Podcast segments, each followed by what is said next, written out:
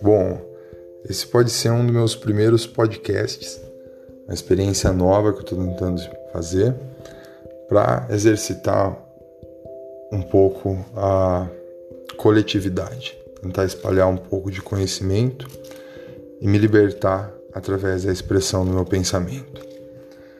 Eu tenho experimentado uma nova fase de vida que é pautada na positividade. E melhor do que conseguir mudar o nosso jeito de ser é influenciar os outros a mudarem também. Aos poucos eu vou publicar alguns podcasts nesse sentido, vou tentando melhorar a cada um deles.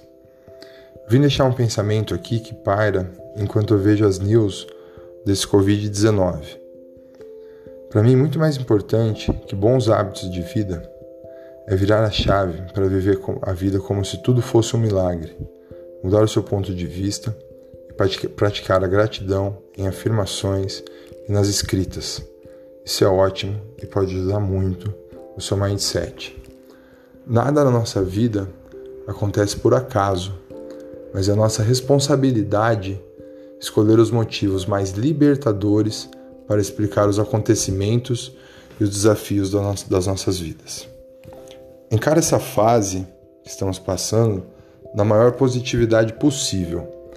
Claro, estamos todos com a rotina alterada, se enchendo de álcool em gel, muitos com medo ou receio do que pode acontecer, medo da morte até, medo dos negócios fecharem, de tudo dar errado e a coisa ficar feia mesmo, como já tem acontecido na Europa.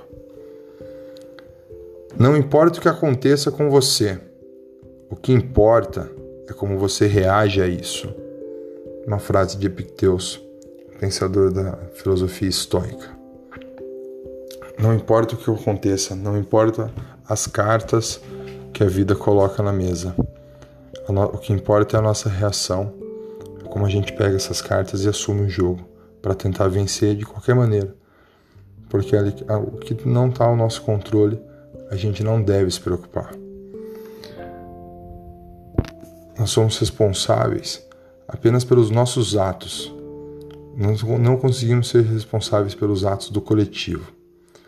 Para enxergar essa pandemia como um milagre, me basta crer que isso é uma lição para a humanidade, que a gente nunca sabe o que pode acontecer e que a única coisa que importa é se manter vivo e viver a vida ao máximo porque a morte, ela sempre foi certa.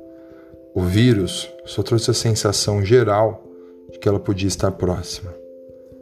É claro que a gente vai passar por cima disso. Isso não é o fim do mundo.